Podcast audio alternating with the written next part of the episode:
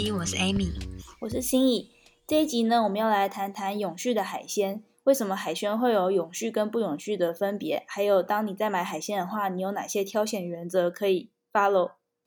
那什么叫做不永续的海鲜啊？就是如果捕获这个渔获的渔法是以不永续的方式来捕获的话，可能会造成像是过度捕捞的问题，或栖地破坏、环境污染等等。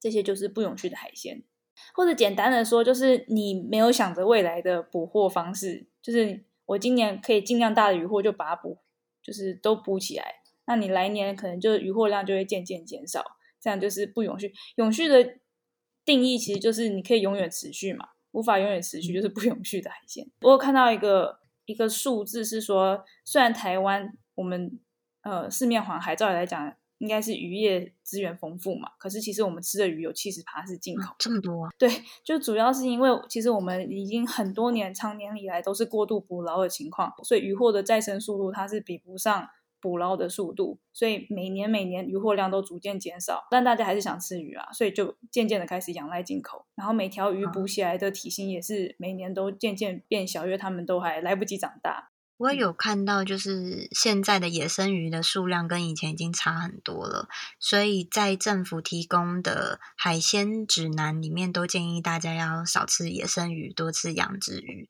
因为如果再这样子吃下去的话，野生鱼群是没有办法再恢复。然后那个数据是说，又是二零五零年左右。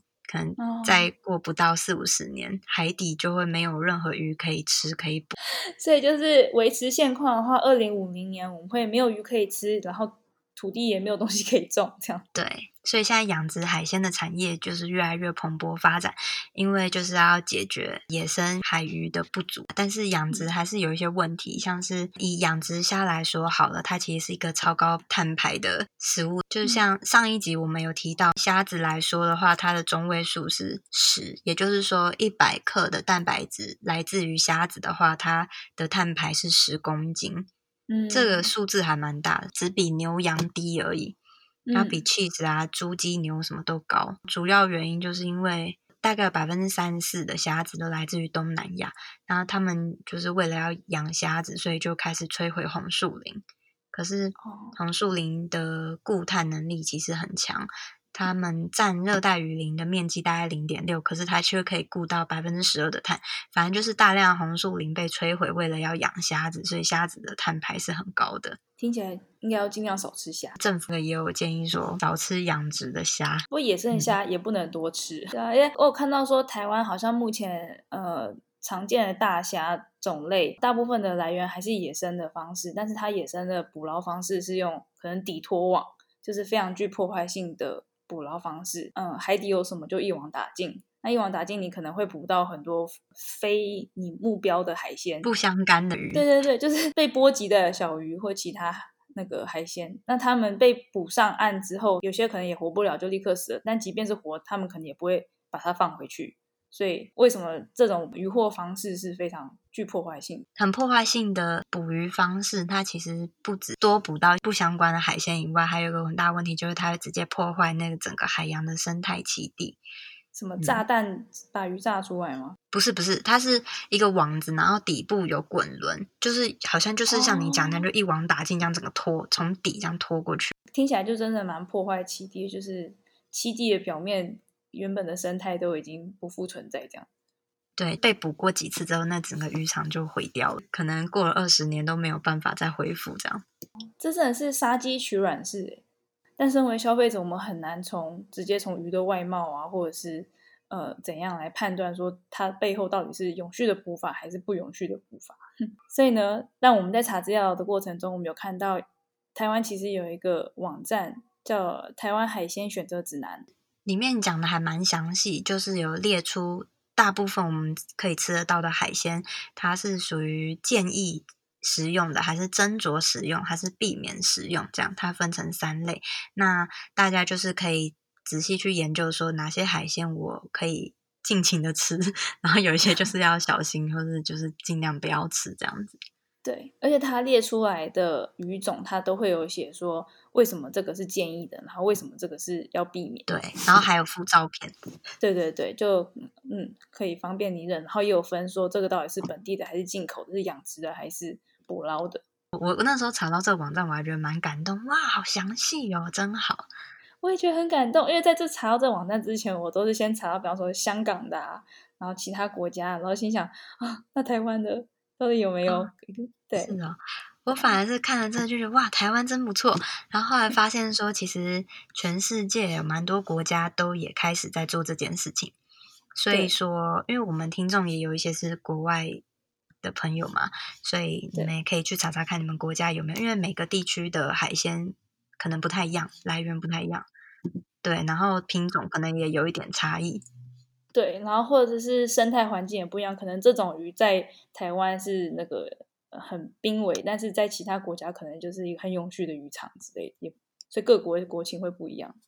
嗯、好，所以这个海鲜指南的网站呢，它还有列出呃几个挑选原则，然后我们综合其他找到的原则，我们有几个可以跟你们分享的实用项目。让你们以后在挑选海鲜的时候，可以知道怎样的挑选方式是比较永续的。那第一个的话，就是我们要尽量吃量多的海鲜，就是常见种，而不要吃稀有种。嗯、这应该还蛮直观的嘛，就是 越稀有的当然就越不要去吃啊。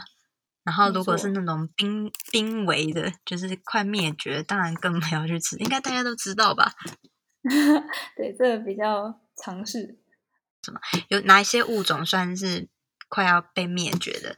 像是龙胆石斑，可能大家很常听到吧。我是不知道它长什么样子，嗯、但是我觉得我很常听到。它在野外数量就没有很多，所以就是像这种鱼的话，就是宁可吃养殖的。然后另外还有很多的鲨鱼啊，它其实算是稀有的稀有种，或是已经快要濒危，所以就少吃。说到。稀有种，我真的觉得台湾的市场蛮惊人的。就是我跟瑞浩去逛菜市场的时候，他也经常被吓到。就是在鱼摊上，他们也会卖是鳖吗？还是乌龟类的？反正我不会认，就是龟类的。哦。对啊，很多人吃那个啊。然后就觉得天哪，那个就是在他们国家连当宠物都是违法的。哈？为什么？作为保育类生物，然后而且龟它们其实很长寿。就 Ricardo 说，如果这个宠物比你还早死的话，都是你在虐待它，因为它们的寿命其实应该要比人类还长。这样哦，如果是乌龟的部分的话，对对对。然后他觉得，嗯、天哪，很吃惊，在台湾看到，居然是在市场上出现，而且还不是作为宠物贩售，而是作为食物贩售。对啊，对是蛮蛮，我自己个人觉得不太好啦，有点恶心。对，我也觉得。然后还有像什么，我也不，我我也不不会认，反正就是青蛙类的蟾蜍吗？啊、呃，对，这边超市有卖。太恐怖，我自己我也不敢吃。那 Ricardo 是抱持着天哪，就是连当宠物都舍不得的心态，然后看到出现在食物市场这样子。好，然后因为你刚才有提到养殖鱼嘛，就是另外一个原则就是尽量吃养殖鱼剩余野生捕捞的鱼类。因为就像我们之前提到，就是现在呃野生的渔场情况已经是过度捕捞很多年，所以它我们需要给它一些时间去让它再生跟恢复。所以那既然养殖渔业的技术已经发展的渐渐起来的话，能选择的话就以养殖渔业为主会比较好。嗯，然后我有看到人家说，因为大家过年的时候不是都很喜欢吃乌鱼子嘛，但其实野生的乌鱼现在已经数量也越来越少了。然后台湾现在也养殖的乌鱼也蛮发达，所以就会建议说，大家如果真的要吃乌鱼子的话，就是尽量挑选养殖的，不要再挑选野生。因为好像很多人都会有那种迷思说，哦，就是野生的乌鱼子一定就是比较好，但是其实、哦、其实是差不多啦。嗯。其实可能养殖的品质也很渐渐稳定，这样子。对对，然后不要一直吃到，到时候真的什么乌鱼都没了，这样真的很惨。对，然后关于养殖渔业，其实还有另外一个要点，就是虽然都是养殖鱼，可是其实各种鱼种的永续程度还是有差。如果可以选择的话，要避免选择那种需要用小鱼或者是鱼粉去喂的鱼种。例如说是鲑鱼或尾鱼，嗯、因为其实虽然它鲑鱼、尾鱼本身这个是养殖的，好了，可是拿去当成饲料那些小鱼，你不知道它是怎么来的，它可能捕获的方式也是很不永续。但如果像是无锅鱼啊、虱目鱼这种，养殖鱼类的话呢，他们吃的是植物性的饲料，就会比吃小鱼、鱼粉那些还要再更永续一点。像这个部分，我有看到，就是其实刚刚就有说嘛，养殖鱼主要就是为了要弥补现在野生鱼的不足。如果说养鱼的方法又是去大海中去捕捞那些小型鱼种来来去当饲料的话，那其实也是会加速海洋资源的耗竭。嗯、那其实就有个数据说，现在全球其实有五分之一的。渔业产量用来当做鱼粉跟鱼油，就是拿来喂那些养殖的鱼。很多欸。我还有看到就是一个算好消息吗？跟这有一点相关。在美国那边现在有一个公司，把二氧化碳经过一系列的天然发酵过程，转换成蛋白质、脂肪跟碳水化合物，然后用那些产物拿去烘干、切粒、包装之后拿去喂鱼。或是拿去畜牧业，也太环保了吧？对，所以它超好的，就是 它提供了一个零鱼肉成分的饲料，这样，所以它不止固碳，然后还把它做成食物去喂这些动物。啊，希望它可以赶快大量生产。对啊，我觉得真的很好。然后那个创办人还说，即使他们这样做，但全球的二氧化碳还是超多，根本完全不够。所以希望大家可以再多发展一些用。把二氧化碳 吸下来，然后做别的东西。哦，请他把这个技术分享给大家。这个技术真的很好啊！它就是用什么天然发酵，就是说，其实发酵食品，我们身边很多豆腐、啤酒啊、优格，其实也都是这样子。所以各位听众，如果有人就是有这方面相关知识的，可以去研发一下。真的去开发一下。那刚刚有提到说，养殖渔业既然要避免选择那种需要吃鱼粉的鱼。然后，如果可以吃素的鱼是最好的。这其实背后它的概念就是要尽量选吃在食物链底层的海鲜，就是呃，比起大鱼、大型鱼，你比较呃，如果吃小型鱼，他们可能只是吃像刚才讲是吃植物性的，而不是靠吃其他鱼的话，这样它等于是生产这个鱼肉的效率比较好，是这样讲吗？我有看到一个，他是说。大鱼类它通常是吃小鱼嘛，然后他们有一个数据是，嗯、它平均要消耗下一层掠食鱼类的十公斤，或者是再下一层鱼类的一百公斤的小鱼，它才能够增加自己一公斤的体重。嗯、对对对，就如果你一公斤的鱼肉，如果你要选大型鱼的话，你背后的成本就是一百公斤的小型鱼。可是那一公斤的鱼肉你可以直接吃小型鱼，那你就可以吃一百餐。所以这样就是非常不划算呐、啊，就是。为什么要一层一层这样吃上去？那其实，所以其实其实这样讲，就是说，你看人类从，如果有人吃人肉的话，有人从小 baby 到长大，人就大概那几十公斤而已，但是他这一辈子大概吃了几百几千公斤的肉啊，才能长这么对，才能长成大人。所以吃人肉是个非常不划算的行为。好，所以这就是所谓的抵食原则，就宁愿去吃小鱼，然后不然就是中鱼，再来才是大鱼这样。然后最好是就是吃小鱼啦。什么样的食物像小鱼呢？像是飞鱼、提鱼、青鱼、秋刀鱼这种，就是或者是甚至去吃一些海藻啊，或是滤食性的鳄霉贝类，就是像是蚌壳啊、牡蛎这种初级的消费者海产。如果大家都吃这种的话，比较不会有什么海洋食物来源不足的问题。所谓小型鱼，你们到鱼市场看的话，就是经常是以整只全鱼来呈现。那如果大型鱼，它可能就是切片的，因为它整只太大。那如果以长度来算的话，你们就找五十公分以内的，可能算是比较偏小型鱼。大部分全鱼呈现的也根本都长不到三四十公分吧？你看你去哪买？像我们这边渔人码头可以买到一只鲑鱼，那鲑鱼就是大型。它就是大型，我觉得它应该算中型吧。嗯嗯，就怕大家听到说吃小鱼，就是想到了，比方说像布拉提那种，不是那种啊。因为布拉提其实它不是一种鱼，它是鱼苗，就是 baby 鱼，所以那个就是你一口吃下去，就是几十几百只之后可以长成成鱼的鱼，就非常的不永续。然后讲到这个吃食物底层，还有一个因为小型鱼的寿命是比较短的，所以它们鱼群的恢复力很快，就是比较永续，它可以一直长，一直长，长得比较快，我们就可以不会把它吃完。嗯，相对大型鱼的寿命会很长，因为它们成熟年龄晚，所以等到它们要长到们可以生 baby 的时候呢，已经都被捕光，那它们根本就没有时间去繁殖。这就是所谓的恢复力慢。例如说，像是黑尾鱼好了，它就是八到十二年才算成熟。那石斑的话就是五到六年。嗯、那像青鱼只要一到两年。所以如果要吃的话，当然就是首选青鱼会比较好，因为它比较快就可以再恢复回来。像那个海鲜指南的这个网站，它也有提到，比方说像是沙丁鱼好了，就看起来好像也是小鱼，但跟布拉提是不一样。沙丁鱼是这种。鱼它们是就是体型小的鱼，然后它是恢复力很快的，然后也是属于底层鱼群。讲到恢复跟生孩子，就要讲，如果可以选择的话呢，不要再挑选在繁殖巅峰期间去吃它们。意思就是说，不要趁人家刚生完孩子的时候就去把人家鱼妈妈跟鱼宝宝一家大小都吃光，那他们就没有机会再有下一代。嗯。嗯，还有什么？另外还有个原则，这个应该是最简单的，就是看鱼的颜色。嗯、这个嗯，挑选的时候尽量不要挑选很很彩色的鱼，挑银白色的，看起来很朴素的鱼会比较好一点。他有说原因吗？我自己猜是因为我看到那个网站呢、啊，它里面有很多鱼的照片嘛，就很多是避免吃的鱼，嗯、就是我们常会在电影看人家那种。浮潜或是潜水的时候会看到那种珊瑚礁鱼群，就蓝色、黄色、橘色，很漂亮，很多条纹斑点那种。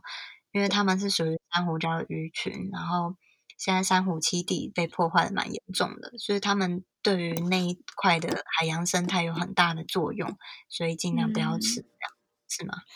好像是不是因为比较彩色鱼，它们主要都是定栖性生物，就它们不是洄游类的。因为洄游类这样长得也太明显了，然后因为定栖性，可能就像你刚才讲，生在珊瑚礁的环境，所以它可能就色彩斑斓，刚好是保护色。那如果是洄游类的话，它们可能比较是颜色朴素，因为它们要移动嘛。对啊，大部分他们是定期没错。然后他有讲到说，捕捞的方式破坏栖地，嗯、就是你要抓这些鱼的话，通常他们的栖地被破坏，就是珊瑚礁那个地方，所以可能。就是这两个都是原因，他们已经被过度捕捞，都快没有什么鱼。好，所以就是这是应该是最简单的原则，看颜色。刚刚有讲到回游跟定期，那我们来讲一下好了。如果要吃的话，就是选回游的鱼，而不要选定期的鱼，因为回游的鱼现在是数量比较多啊。那回游跟定期的话，有个例子像是鲑鱼，就属于回游的鱼嘛，它是算在还可以吃，但是就是斟酌。吃这样子，然后定期的话，像是花枝章鱼这种，就是最好不要吃了，因为现在数量没有很多了。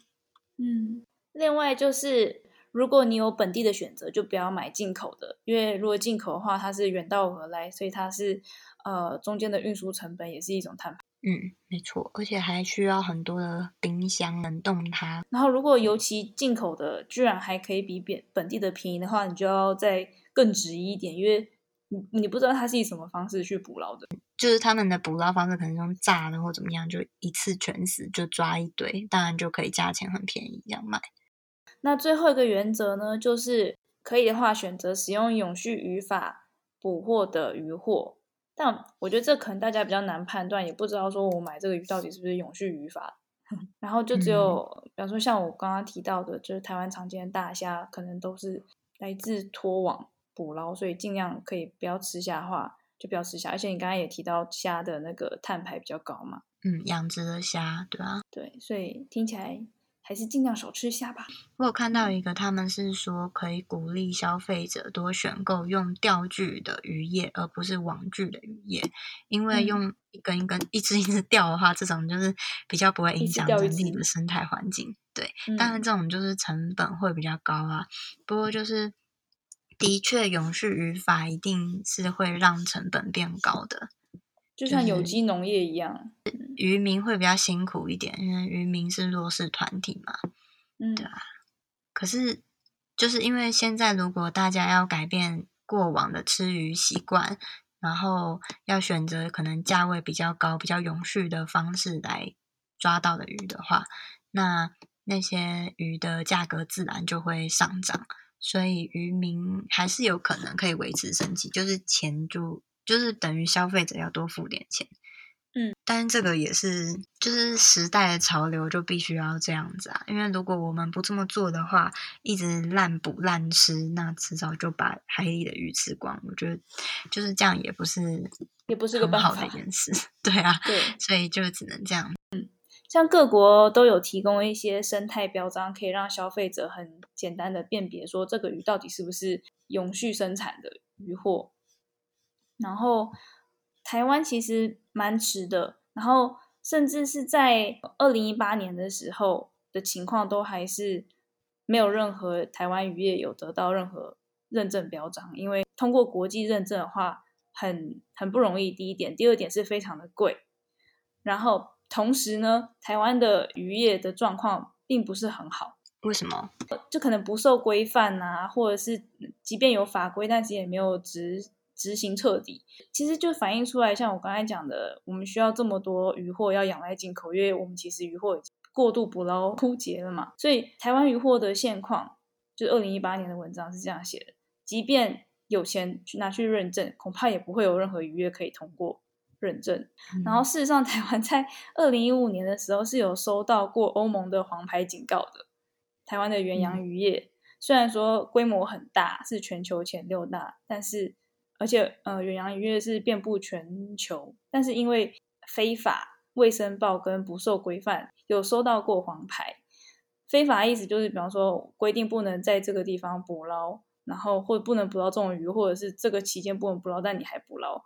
那未申报就意思是，比方说我已经我捕捞了，假设一千好了，我只报一百，所以就是不知道的情况下默默的透支了海洋资源，不受规范就是连管都没管。然后我不知道现在情况到底有没有撤掉黄牌，但至少知道二零一八年是还没有撤掉的。好消息是一个很近的消息，是十一月底的时候才看到的文章，是台湾有终于开始有自己的生态标章。因为刚刚说通过国际的标章认证是一个很贵的事情嘛，所以各国他们都自己开始建立自己的生态标章。那台湾也有根据联合国粮农组织的。一个海洋捕捞渔业之鱼和渔产品生态标章标章准则，好长啊，这样子 对，好，某种鱼获那个生态标章准则建立了台湾自己的生态标章，叫做海洋之星。然后在十一月底的时候，有看到台湾有两个青鱼的呃渔船渔业业者有通过。金级金奖就是最高级的海洋之星的生态标章。就我查一下海洋之星的生态标章的图，它有分两个，一个叫做可能友善等级，另外就是金级嘛。那友善就是像芋头籽的颜色，嗯，就是有过门槛，然后但是没有到 top，然后金就是到 top。它它的图看起来就是它有会有写清楚来，就是海洋之星生态标章。然后图的形状就是两条鱼头尾相接，像双鱼座那个图。中间在一个爱心，哦、然后所以可能，比方说在市场买的话，或许可以找到这样子的标章。这样感觉好像只有在超市才能买得到，因为鱼市场的话，一般市场、菜市场可能要怎么去看？对，就不晓得哎，就可能一般鱼市场，可是除非这些，难道这些渔船它捕获的鱼就不进鱼市场了吗？应该也不是啊，或者是说他们可能会跟商家说，我们这个是有认证的鱼。然后商家贴在他们的招牌上，对对，就知道他们的鱼货是从哪来。我不晓得，但反正如果有话，他们一定会很认真的把标章贴出来，大家就认明这个标章就好了。所以台湾现在只有青鱼有诶，就是因为青鱼，他写说是台湾的近海的渔业中的最大宗，好像占了六七十趴吧。当然，希望接下来有更多的其他鱼种可以通过这些认证。然后这个标章它有四个面向会考虑的。一个是确保它的鱼群可以维持永续，第二个是保护海洋的环境，然后再是有效的渔业管理，第四点是企业的社会责任。企业社会责任库，它就有包含，比方说你的渔工的待遇要是合法，然后要合理的福利，还有工作环境那些都要合理的。这、嗯、好像蛮重要，因为我之前有看到绿色和平在说，台湾的渔业好像雇佣很多非法的。外籍劳工，然后都是很血汗，嗯、就对那些劳工不是很友善。所以反正现在这个嗯海洋之星的标章，就是如果有通过有拿到的话，就是有包含这个面向都有照顾到。嗯所以以后大家买鱼的时候，可以多注意看看有没有海洋之星的标章。但是在还没有海洋之心标章之前的话，可能还是要照那个台湾海鲜选择指南里面的一些原则，或是可以去看看它里面有哪些鱼是比较建议挑选的，就从那边下手。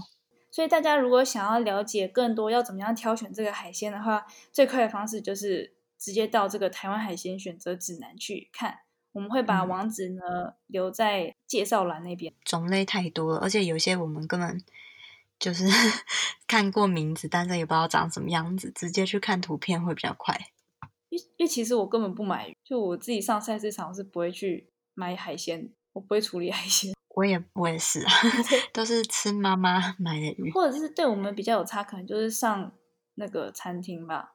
就我们也不知道他的鱼是从哪一条来的，这样子。我会买鱼啦，我这边我就只买青鱼而已，但我主要是针对重金属考量，嗯、因为感觉好像很多鱼都很都污染蛮严重的，所以就吃那种小型鱼比较不会有重金属。嗯，总结尾就是现在海洋资源已经渐渐在枯竭了，那我们每个人能做的东西就是。只能呼吁政府啊，然后请政府去多做一些海洋规划还有保护。那其他的部分就是只能从消费来着手。那消费就是刚刚讲的那些原则嘛。就是我是觉得这个跟上一次的那个食物的碳排很像。就以前大家可能只会注意说我买这海鲜是不是好不好吃，然后有没有新鲜。嗯。那现在呢，大家其实也要开始注意说这个海鲜产品它的。产销履历，它在运输的过程呢、啊，有没有被污染，加一些药物，或者是说它有没有符合生态保育原则？是不是吃到了呃稀有的物种不友善的方式去捕捞的鱼？嗯，就是我们必须这么做啦，不然的话，以后可能就再也没有野生的鱼可以吃了。而且我觉得重点不是有没有野生的鱼可以吃，重点是如果海洋的生态整个被破坏掉，我相信。整个地球的环境也会大受影响。就如果海鱼都活不了的话，那人有办法活吗？对啊，人类大量的降低整个地球生态的生物多样性，嗯、好暴力哦！希望这一集呢，大对大家听起来感觉是会很有帮助，而且很实用的。嗯，那如果你对于如何挑选永续的海鲜有什么样的心得的话呢，也欢迎留言给我们。我们的 IG 是 laiecology，L A I E C O L O G Y。我们的 email 是 laiecology，L A I E C O L G Y at gmail dot com。那我们就下一集见哦，好，拜拜。